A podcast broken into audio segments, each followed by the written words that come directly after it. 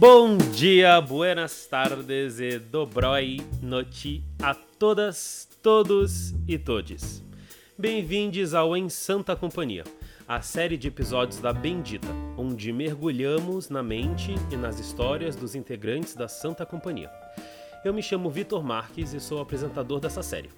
Comigo está o nosso entrevistador, querida bicha altíssima, Demétrio Abraão. Ai, bonaceira, Natasha. Bonaceira, Catuxa. Ai, Brasil, a cada episódio uma nova língua aparecendo aqui no nosso Bom Dia, né? Já nunca mais sei o que esperar. Aqui é poliglota, multicultura, entendeu?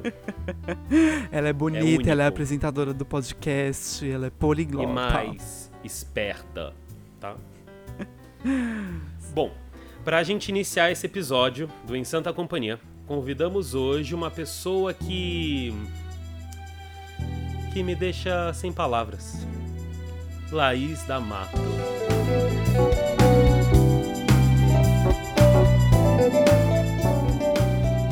Olá! Oi, amiga!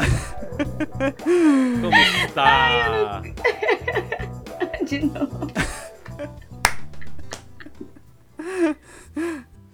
Estamos, estamos aqui com Laís da Mato, Laís sem acento, como nos foi avisado por ela, apesar disso ser um podcast onde o nome dela não vai aparecer escrito. Amiga, seja bem-vinda ao Em Santa Companhia. A gente tá muito feliz de te ter. Eu tô muito feliz de estar aqui também. Finalmente chegamos ao podcast. Depois de um ano. Eu achei que eu nunca ia chegar aqui. achei que eu nunca ia chegar aqui. e tentou adiar, né? Vou expor aqui os bastidores, mas ela tentou adiar a gravação. Eu tentei. Porque estava nervosa. Eu... Tava pronto uma hora antes. Coisas. Tava só esperando acontecer, assim. Oh, ai, foi a primeira vez na minha vida que eu marquei uma gravação desse podcast com alguém em um ano de podcast. E uma hora antes da gravação eu recebo da pessoa: tô aqui, tô pronta. Cadê o link? E eu tive que falar: ok, agora vocês esperam uma hora.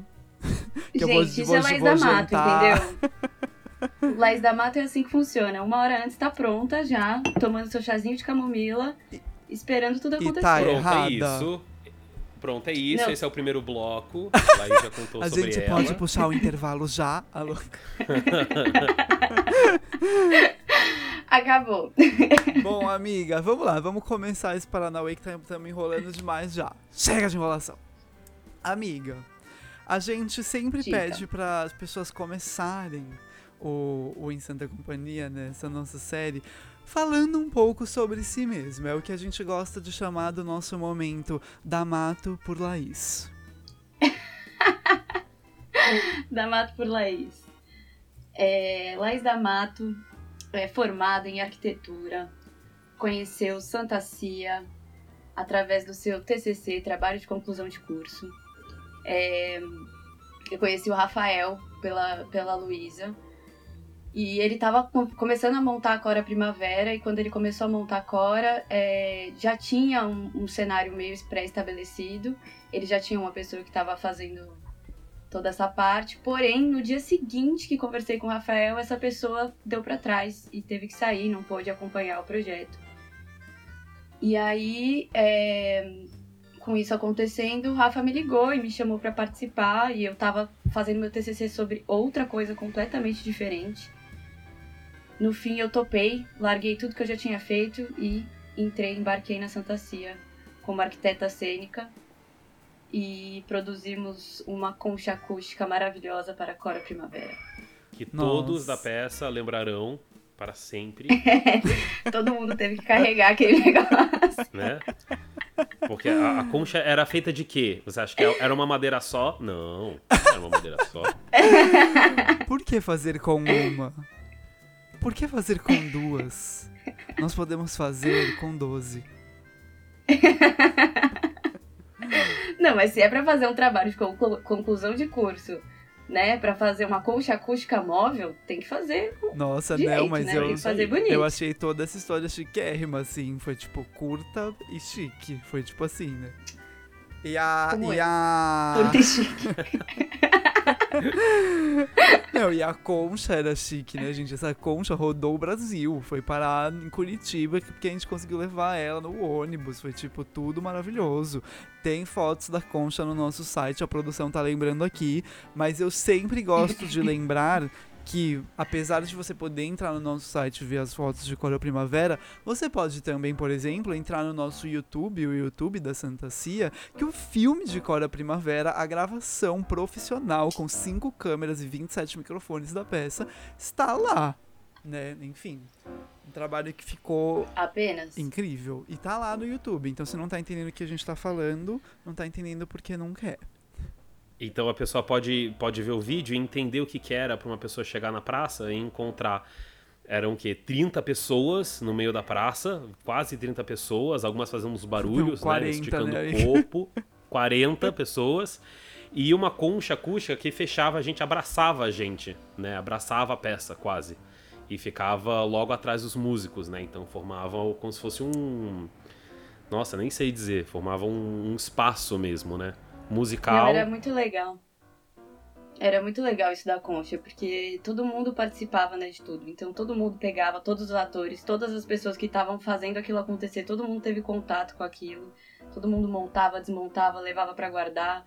É, isso também, não só a criação espacial do, do que a gente fez ali, mas também da interação de todo mundo, né? Então todo mundo participou daquele, daquele processo inteiro. Isso foi muito legal. Até porque a gente brinca aqui, né? Um monte, a gente faz piada com a concha. Mas no fim, a concha era o que tinha, né? Porque era a concha e a carroça. A carroça já existia, né? De um trabalho anterior do grupo. E então, basicamente, o que tinha era isso: era uma carroça e a concha que a gente tinha que montar. Né? Então, que ainda não era pouca coisa, assim. Era uma peça de rua, né? Nem tinha é, muito que ficar entulhando de cenário. E é isso. E amiga, é, indo aí pra frente na, na entrevista, a gente queria que você falasse um pouco pra gente, pros nossos ouvintes, sobre, é, sobre o seu trabalho de pesquisa em arquitetura. Você já deu um spoiler aí que começou como uma coisa e de repente desviou pra Cora, né? E aí, assim, o que seria, como isso se relacionou com Cora, é, como foi essa virada dessa pesquisa? Fala pra gente. Então, na verdade, na faculdade, assim, é, eu sempre estudei muitos espaços públicos. Então, a parte da, do, da convivência na cidade, né? De estar num ambiente que é público e tudo que um ambiente público proporciona pra gente como indivíduo, como grupo, é, como pessoa, assim. Então, é, de fato, é, não foi uma super virada, né? Isso sempre permeava ali o meu trabalho dentro da faculdade e fora dela. Por isso que eu aceitei o convite, inclusive, porque fazia muito mais sentido para mim fazer isso, que era uma intervenção numa praça pública, de uma, de um, uma concentração de cultura, né? Que a gente ia ir lá apresentar uma peça ao ar livre. Então é isso, não tinha cenário, porque não tem que ter, o cenário é a própria cidade mesmo. O cenário é o espaço que a gente está habitando ali e todas as interferências que isso envolve, né?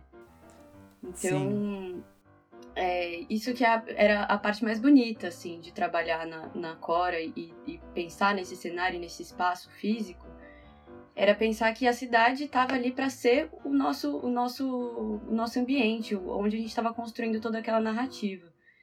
Então, é, como arquiteta, assim, eu acho que só me levou mais para o caminho que que eu quero seguir, assim, que é estudar esse espaço público, como a gente pode ter acesso à cultura e como que a gente pode botar a cultura na rua, assim, e essa cultura pode ser vista, pode ser... O teatro tá aí, é, a gente tem que deixar isso aberto, né, deixar isso acessível. E da forma que é, não de uma forma mascarada, né, é, da forma que existe aí para todo mundo. E amiga, você já tinha pensado ou até já tinha talvez feito algum tipo de trabalho, pensado em trabalhar, né, diretamente com o teatro ou com o teatro de rua, assim, ou não? Foi uma coisa que a Santa que acabou te trazendo mesmo e, e casou? Então, foi engraçado isso, porque de fato o teatro eu não tinha trabalhado, mas eu tinha feito algumas intervenções performáticas na cidade, assim. É, e criação de cenário, de espaço dentro da, da própria cidade. Então, eu fiz no Vale, vale do Engabaú, é, a gente passou por vários pontos do centro ali na época. E eu fui olhar depois, só fui me dar conta disso depois, assim, mas a gente. Eu já tinha feito várias intervenções performáticas dentro do cenário da cidade. E eu só fiz essa ligação na hora que eu cheguei em Cora, assim, que aí eu percebi que, que o teatro talvez fosse um caminho que, que me desse muitos frutos, assim. Maravilhosa. E esse. Você acha que depois de Cora. É, você acha que ela mudou a sua pesquisa, é, o seu TCC especificamente, aquele, aquele trabalho específico? Ou você acha que Cora te deu um. Se teve influência no seu trabalho depois, nas suas é, ideias ou vontades de trabalho depois? Com cenografia? Com certeza, sim. É, eu acho que eu não. Assim, na faculdade, né, a gente tá lá estudando um monte de coisa, a gente tem acesso a mil caminhos, a gente pensa uma, mil oportunidades de, de, de futuro, assim, né, quando a gente tá ali. E eu nunca tinha acessado o teatro como uma, como uma, uma via de trabalho, assim, como um, um caminho que, a gente, que eu pudesse ter como arquiteta mesmo.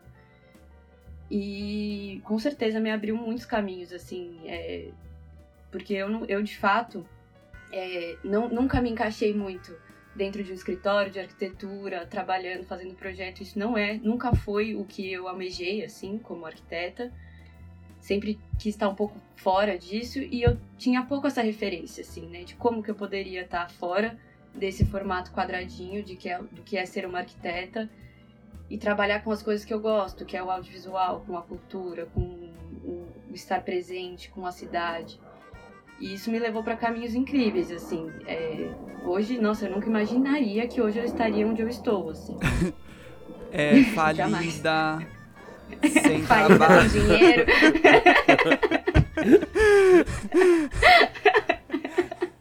Mentira, gente, tô ótima, tô Poderia muito estar dinheiro, rica, rica, trabalhando com os herdeiros do Niemeyer, mas escolheu fazer teatro no Brasil. Raiz da Mato, a história da menina.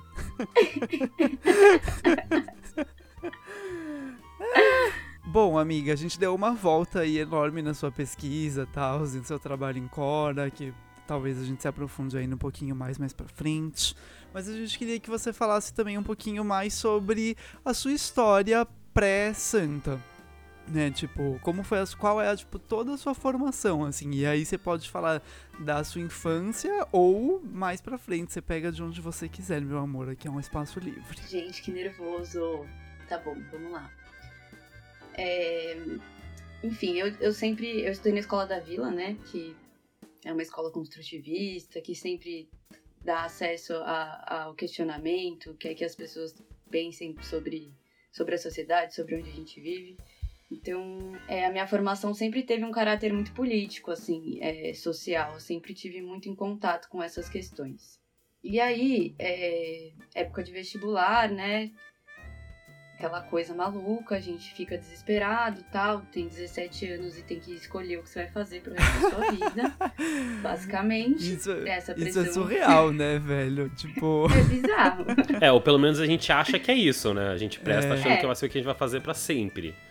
Não, e é o que ensinam pra gente, né, na verdade. É o É. que a gente tem que fazer. A gente tem que fazer uma faculdade e, tipo, ai de você se você não quiser fazer uma faculdade, entendeu? Porque você tem que saber já o que você quer. eu falo, a sociedade capitalista é um delírio coletivo, gente. Tipo, a gente, as, as pessoas só precisam perceber isso, porque é um delírio coletivo você virar pra uma pessoa de 17 anos e falar, agora você vai fazer uma faculdade. E se você for, sei lá, viajar, você vai esquecer tudo e não vai mais conseguir passar no vestibular e vai ser isso que você vai fazer pro resto da sua vida. Não, e uma coisa, né, tipo, vai fazer um cursinho. Tem gente que fica anos no cursinho ali, se matando pra resolver esse problema, que sei lá se é um problema mesmo, né? Porque de fato as coisas podem ser bem mais sensíveis do que isso, né? Do que uma formação acadêmica.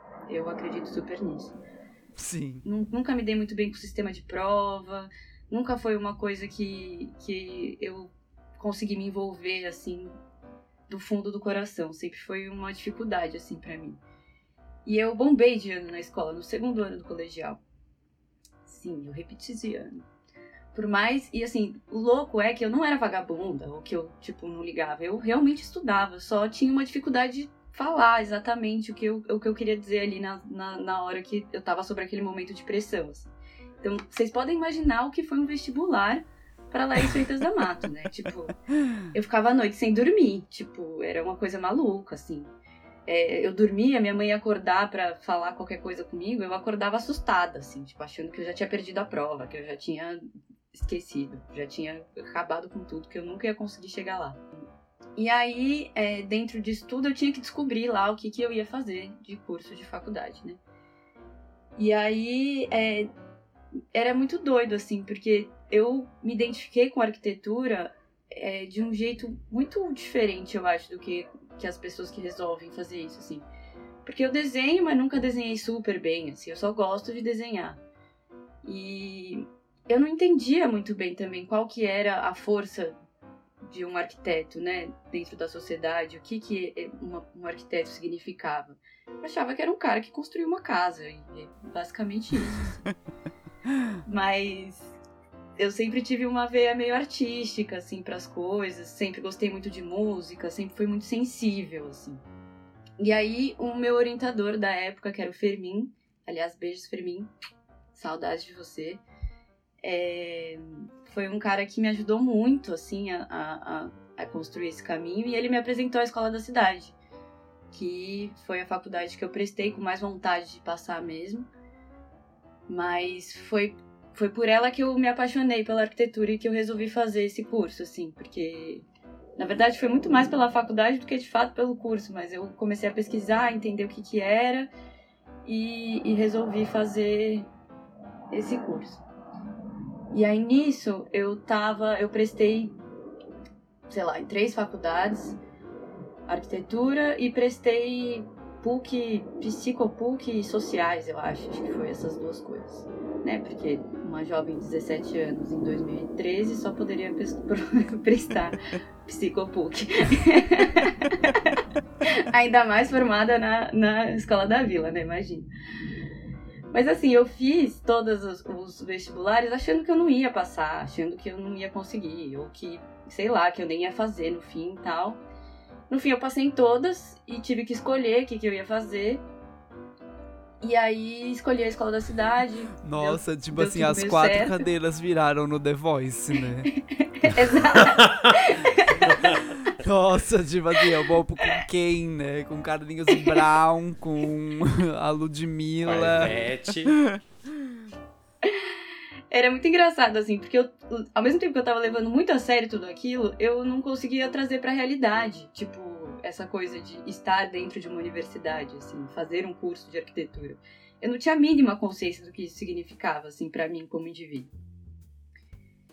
E aí eu fui fazendo a escola da cidade e, cara, eu fui me apaixonando, assim, cada vez mais, tanto pelo ambiente universitário ali que, que aquela faculdade proporciona, quanto pelas, pelas propostas acadêmicas, assim, como, como o ensino de arquitetura pode ser um ensino humano, né, na verdade, como pode ser o estudo de, de um, do ser humano no seu espaço, assim.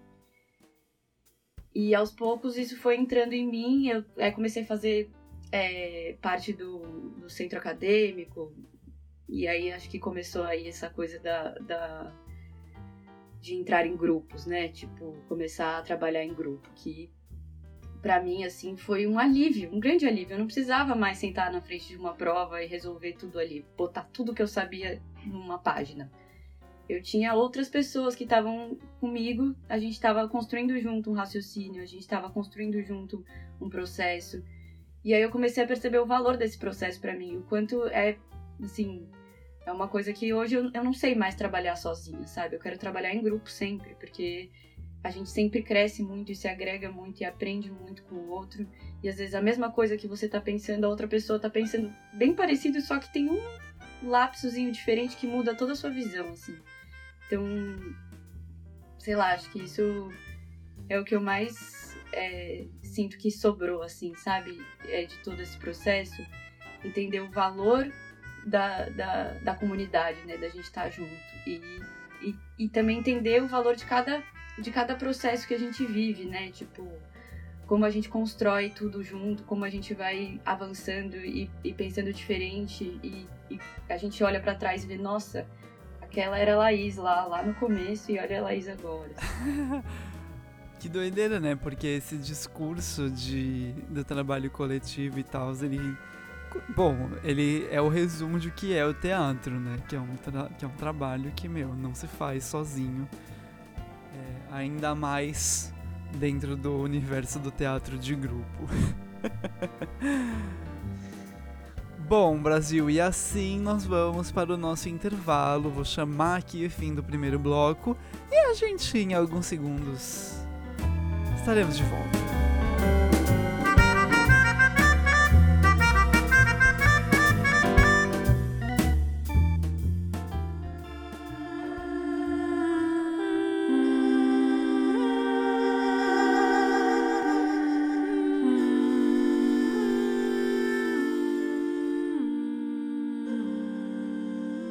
Reflexão do dia.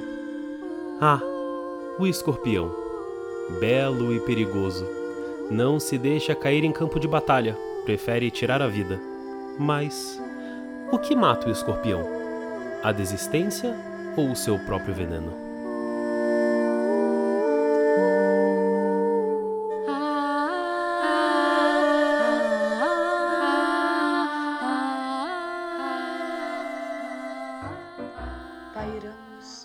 Assim, Brasil, com esse questionamento que eu nem sei se fez sentido, que a gente tá de volta com o nosso segundo bloco. É, é reflexão, entendeu? É reflexão. É, pra, é, pra, é, uma, é uma semente, é pra ficar, entendeu? É pra ficar. Tá. E, e os sabidos, e os sabidos vão conseguir pegar o gancho com, com, quem estamos falando. Então entendeu? fica aí o convite pro sabido. Vocês podem mandar um e-mail pra gente. Bendita. Ou pode me mandar um direct também. Ou manda, ou manda DM mesmo. ou pro bendita com m arroba santacompanhia.com.br. A louca, mentira, esse e-mail não existe, não usem. É... E não façam esse e-mail antes da gente fazer, hein? Porque a gente não fez ainda porque a gente não tem dinheiro. É, de preferência, manda o Pix também. Tá? Se quiser mandar o Pix junto, pode ser pra Santa, pode ser para qualquer um de nós, a gente tá aceitando também. Bom, Lali, seja bem-vinda de volta ao Em Santa Companhia. Esse programa é, que criamos aqui para falar sobre você. Ai, meu Deus, e que é... E agora, sim, pra gente começar esquentando, assim, esse segundo bloco, a gente vai aprofundar também algo que já foi citado, mas foi, assim, muito ampassant, entendeu? Então a gente quer, a gente quer recheio nessa bolacha. Ou no biscoito. Se tem recheio é bolacha. Isso não é discutível, esse programa é meu. É, minha família carioca não diria a mesma coisa. O problema é de quem? Enfim, voltando. É. Amiga, conta pra gente assim. É, discorra sobre a sua história com a Santa Cia. Você contou aí que rolou todo o piriri pororô do Rafa que te chamou e trocou seu TCC e todo blá blá blá. Mas assim, qual é a história de Lali Freitas da Mato na Santa Cia? Olha, é, é, eu já contei ali todo, todo o começo de como foi que eu caí nessa cilada. Mas enfim, nossa, eu passei por tanta coisa na Santa Cia que eu nem sei, assim, faz o quê? A gente lançou Core em 2018. 18. 18. Então, fazem famosos três anos que estou aqui presente nesse grupo. E é, foi maluco, assim, porque eu entrei para fazer Cora pontualmente, né, para ser uma coisa pontual, porém não me deixaram ir embora. e falaram: pelo amor de Deus, minha filha, fica aqui. Por favor. Ajuda a gente. E aí, é, teoricamente, né, bem teoricamente, eu virei arquiteta cênica da Santa Cia. Porém, nessa época. Olha que chique. Ah, muito chique, muito chique. Porque acho que poucas, pouquíssimas companhias têm uma arquiteta cênica, inclusive. A gente é muito chique. Mas eu entrei com, esse, com essa função, né? Porém, entretanto, contudo, o que acontecia na época? Cora havia acabado, a gente fez mais umas temporadas e tal, que, que a gente continuou ali fazendo o que a gente já fazia. Porém, é, né? E aí? O que vamos fazer? Para onde vamos? Para onde vamos? O que faremos? E é, nessa época a gente ficou meio como produção, assim, né? A gente tinha um, um, grupo de produção e eu virei produtora, sem nem, nem pensar como, nem, nem ter essa consciência. a gente estava ali é, pensando como que a gente ia produzir a Santa Cia. E aí, é, com, sei lá, a Cora acontecendo e esse grupo de produção aí rolando, é, aos poucos também foi criando a necessidade de ter um grupo de comunicação, então a gente começou a encabeçar esse outro lado e começou a, a Santa começou a ser subdividida, né? A gente começou a tentar achar núcleos e muita gente entrando, muita gente fazendo parte. A gente queria dar mais sentido e mais organizar um pouco mais tudo que estava rolando. E como a gente sempre teve muita gente boa perto da gente, né? Muita gente é, engajada e muita gente com muito amor no coração, porque era isso que a gente precisava mesmo, né? É, porque o dinheiro não vem. dinheiro foi difícil. A gente conseguiu. A gente conseguiu. Até que a gente conseguiu, né? mas a gente vai chegar lá nessa parte. Quem acredita sempre alcança. Mas enfim, e aí é, passei por comunicação, então virei comunicadora também, mexi em Instagram. Aí de Instagram fui pra encabeçadora da comunicação. Como? Não sabemos. não sabemos. Mas, enfim, a gente foi criando esses núcleos e eu, e eu acredito muito, assim, que tudo isso fez muito parte da construção da Santa de como ela é hoje e tenho muito orgulho aí de todos os lugares que todos nós passamos, né? Porque todos nós passamos por diversos lugares que a gente nunca achou que ia habitar aqui dentro, assim. E isso deu muita experiência, né, pra gente. Acho que é isso que a gente pode dizer, né? tipo, muita experiência. E isso dá, é, sei lá, abre muito caminho, né? Tipo, muitas possibilidades. E aí, quando vi, virei diretora de arte. quando olhei para, para o lado. Acordei um dia. Quando você menos esperava. e foi uma super honra, assim, assumir esse, esse papel e, e fazer parte disso e, e de repente é, tá nessa função que fez muito sentido para mim, assim, porque engloba um pouco de tudo que eu faço, né? Que é arquitetura cênica, que é criar o cenário, que é criar o ambiente visual, que é pensar o espaço que a gente está criando. E, e para mim é, é, é, um caminho assim que abriu muitas outras portas para minha vida, assim, do que, do que eu gostaria e, e quero fazer, assim, a partir de agora. Incrível. Então, você foi de. Chegou chegando de arquiteta cênica, aí teve o, todo o delírio 2020, comunicador, Instagram, blá blá blá. E atualmente aterrizou em diretora de arte, que em breve estará recebendo seus merecidos shells. Se não o Oscar, agora que virou moda gravar a peça e mandar pra, pra premiação internacional. É, pois é, gente. Aguardem, meus amores. Laís da Mato sem acento está chegando. Amiga, chegou um recado aqui da produção. E estão dizendo aqui que a gente pode entrar em território desconhecido da Santa Cia. Coisas que ainda não chegaram ao alcance do público mas a gente já pode falar sobre aqui no nosso programa. É spoiler. Então a gente queria que você falasse um pouquinho agora sobre a experiência de trabalhar com a parte audiovisual da Santa Cia, já que a gente gravou algumas coisas audiovisuais recentemente e você fez o seu trabalho de direção de arte. E aí você pode falar um pouquinho pra gente sem entregar 100% aí do que tá por vir, mas pode falar um pouco sobre essa experiência. Olha, eu vou voltar um pouquinho, então, já que você me perguntou sobre isso. É... No começo do nosso querido 2020, né, que foi um ano conturbado, eu diria, é... mal sabíamos nós, eu comecei a fazer um curso de fundamentos audiovisuais, porque sempre gostei dessa parte, sempre me vi por ali também, mas nunca soube muito como editei um pouco de vídeo tal, filmei algumas coisas, gosto de tirar foto, mas nunca tinha me visto de fato, nossa, o que será que eu vou fazer com isso? E aí eu comecei a fazer esse curso. Infelizmente, a gente teve que parar no meio, porque o curso era prático e numa pandemia fica um pouco difícil, né? A gente efetivar essas coisas.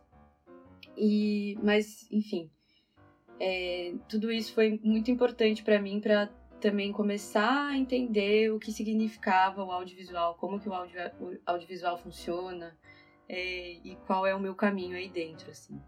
Ou qual será, né, o meu caminho aí dentro. E é, tivemos pandemia, né, que foi uma coisa muito até agora eu não consigo descrever isso direito, assim. Acho que para nós, Santa Cia foi um processo muito é, denso e ao mesmo tempo muito diluído, né? A gente conversou muito, a gente trocou muito nessa época, a gente fundamentou muita coisa. E aí ter essa oportunidade de ganhar essa Aldir Blanc e, e poder produzir, mesmo no cenário atual, acho que foi um presente para todo mundo, né? Porque a gente pôde exercer finalmente o que a gente ficou construindo durante todo esse ano, assim. E tem toda essa experiência emocional que foi você poder sair de casa para trabalhar com audiovisual é, depois desse ano todo dentro de casa, encontrar todos vocês que são, assim, uma, a gente é uma família, né? Então, pessoas que a gente não via há muito tempo poder encontrar e trabalhar junto foi uma experiência assim é, que, nossa, saudades já. Pena que acabou. Mas terá mais. terá mais. Terá mais. Mas enfim, é, tudo isso foi, foi muito. Ai, deu uma injeção de vida, assim, uma energia de renovada, assim, das coisas. Vitor, essa foi pra você. Mas... É, mas enfim, é, acho que trabalhar com, com a direção de arte dentro das coisas que a gente se propôs a fazer aí na Aldir Blanc foi uma coisa muito. É, foi aprender na prática. Foi basicamente isso, né? A gente tinha muito pouco tempo, a gente tinha muito pouco. A gente tinha um espaço físico e só, e a gente teve que se virar ali no que a gente tinha. E ficou muito lindo tudo. E ficou tudo. Foi tudo super. Assim, é, sei lá, não consigo nem falar, mas foi um foi um processo que fechou assim, que foi do começo ao fim de um jeito que não tem nada para acrescentar. Claro, né, depois que a gente passa por tudo, a gente aprende muita coisa e sabe que vai fazer diferente das próximas vezes, assim, mas é, foi um, um atletismo mesmo afetivo. A gente teve que construir tudo aquilo e fazer tudo aquilo acontecer nos três meses que a gente tinha e botar todo mundo lá numa situação de pandemia e fazer o negócio acontecer, assim. Sim, é falando como alguém que participou, eu faço coro a muito do que você diz. De que dá uma renovada, né? Nossa. E eu ainda participei menos, né, do que você, porque eu só fui alguns dias. Mas, gente, quando acabou a minha parte, eu voltei para casa e pensei: o que, que eu vou fazer da minha vida agora? Porque eu vou ter que voltar pra quarentena né? Não, tipo, não fazer mais nenhum trabalho presencial até, meu, Deus sabe quando. Não, e fica muito, né? A gente fica tipo, nossa, mas e agora? Porque na hora a gente tava super cansado fazendo, a gente fez diárias longuíssimas, com muita coisa para fazer no mesmo dia, assim, e entre site pessoas para não aglomerar, aquela coisa toda noia também. E, é, e você fica, né, derrubado no final do dia, você tá mega cansado. E aí você fala, nossa, só queria um tempo para poder dormir, descansar, pensar em outra coisa tal, mas depois que acaba você fica, nossa, o que, que eu vou pensar agora? O que, que eu vou fazer? Agora eu tenho 30 horas para dormir. eu não quero dormir mais, eu quero fazer mais. Sim. Bom, amiga, assim eu vou chamar então o encerramento do, do nosso episódio. Eu tô chamando tudo hoje, né? Chamando o intervalo, chamando o fim do programa, chamando então, enfim. É, vamos pro encerramento, que é uma parte que a gente adora. A gente faz o encerramento do Ensino da Companhia em duas partes, amiga. A primeira é um jogo assim rápido, de improviso, que a gente chama de bate-bola jogo rápido. É, é, o nome original, a gente que criou. Olha onde vocês me botam, Sim. gente. Ai, meu Deus, eu sou arquiteta. É eu e o Vitor, a gente sentou um dia e bolou esse nome para esse jogo que a gente vai fazer agora. E bom, é. Aquele esquema, amiga. A gente vai falar umas coisas e você só responde, entendeu? Não tem que pensar muito. É uma coisa tipo, tchacaragadá, tchacaragadá. Cuidado com o que vai sair? Eita. A gente não se responsabiliza também pelo que sair. É bom deixar isso explí- explícito aqui no, no áudio. Bom, amiga, vamos lá. Vamos começar assim, bem gostosinho. Campo ou praia? Praia. Batata com maionese ou com ketchup? Maionese. Laís da Mato ou Vanessa da Mata? Laís da Mato, óbvio. Mac ou BK? McDonald's, gente, me respeita. Achei que você fosse falar madeiro. Não, bolsonarista não. Não pode contar isso pra ninguém. Lali, você tá apoiando. jamais, gente, jamais. Amiga, desenhar uma cadeira ou uma mesa? Uma cadeira. Arquitetura ou direção de arte? Direção de arte. Ai, eu queria muito que saísse a imagem. Ainda bem que não saiu. Se você tivesse que escolher, você preferia entrar num castelo mal assombrado ou no manicômio mal assombrado? Acho que no castelo. Acho que eu prefiro os espíritos do que os loucos. Olha, achei forte essa colocação. Achei forte, vamos imprimir isso. Profunda. Vamos imprimir, fazer um pôster. Amiga, defina arquitetura. Espaço. Vinho ou cerveja? Cerveja, gente. Hum. Olha, Acho que não- brinde. Eu acho que no fim a gente tinha que dividir o, bendi- o bendito inteiro entre quem escolheu vinho e quem escolheu Cerveja. O Rafael vai me matar porque eu escolhi cerveja, eu acho. Então, por, por um grupo que, que tem uma taça de vinho no logo, a- tô ficando surpreso aqui. É, daqui a pouco a gente vai mudar o logo. Esquece, vai ser uma. Uma um- latinha de brama. Gente, é que eu só tomo vinho branco, eu não tomo cerveja, eu não tomo vinho tinto. Não posso tomar vinho Revelações com de Laís cabeça, entendeu? Gente, a gente vai ter... O Rafael está proibido de ouvir esse episódio. Alô? Tá proibido. Rafa, me desculpa por tudo, eu te amo. No episódio dele, ele escolhe vinho. Ué, vai ter episódio É. dele.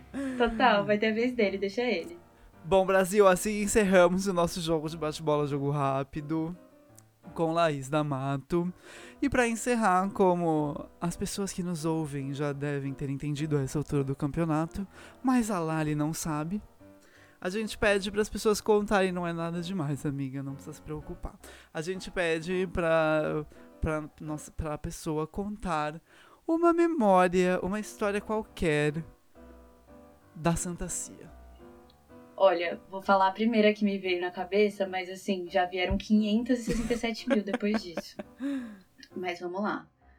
É, eu lembro da gente na Praça dos Arcos, montando Cora, ouvindo um som, todo mundo se preparando e construindo aquele negócio lá.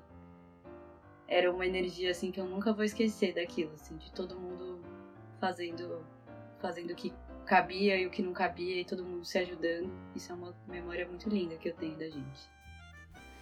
E é isso, Brasil. Com essa memória, a gente encerra mais um episódio do Em Santa Companhia. Lali, muito, muito, muito obrigada por ter topado participar e estar aqui com a gente hoje. Foi incrível, mais uma vez, Vitor. Ah, eu queria mais agora. Fiquei... Tava nervosa até agora. Reclamou, quis adiar a gravação e agora que acabou tá triste. Mas é isso. Pergunta né, mais, Ai. gente. Eu tô aqui. Pode perguntar mais, agora eu gostei. Infelizmente, tudo que é bom dura pouco, não é mesmo? Nossa, gente, mas eu tava muito nervosa mesmo. Eu eu não, não sou boa com essas coisas. E é nesse clima de delícia que eu me despeço. Vi, é nóis mais uma vez. Lali, muito obrigada. E Brasil, até a próxima. Ai, vocês são maravilhosos. Obrigada por tudo.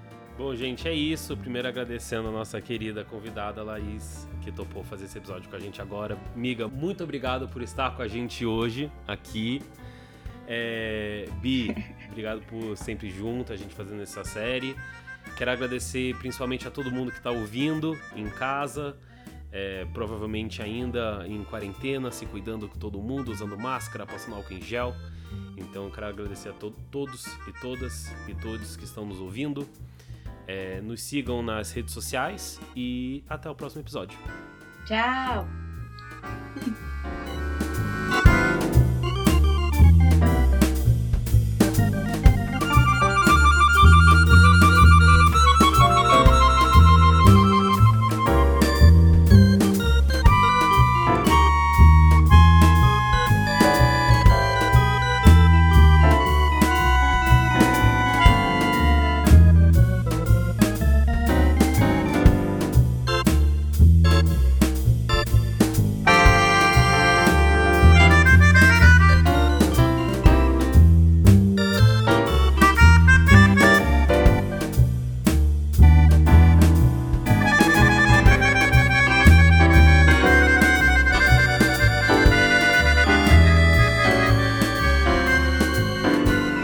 Este podcast é uma produção da Santa Companhia, com as vozes de Vitor Marques e Demétrio Abrão. A direção de radiodifusão é de Pedro Coentro. A direção artística é de Rafael Abrão. A direção musical é de Juliana Gotts. E a direção de artes é de Laís D'Amato. A arte é feita por Matheus Teixeira. A trilha sonora é feita por Rodrigo Zanettini e Álvaro Cotarelli. A edição, a mix e a master desse episódio foram feitas por mim, por Pedro Coentro.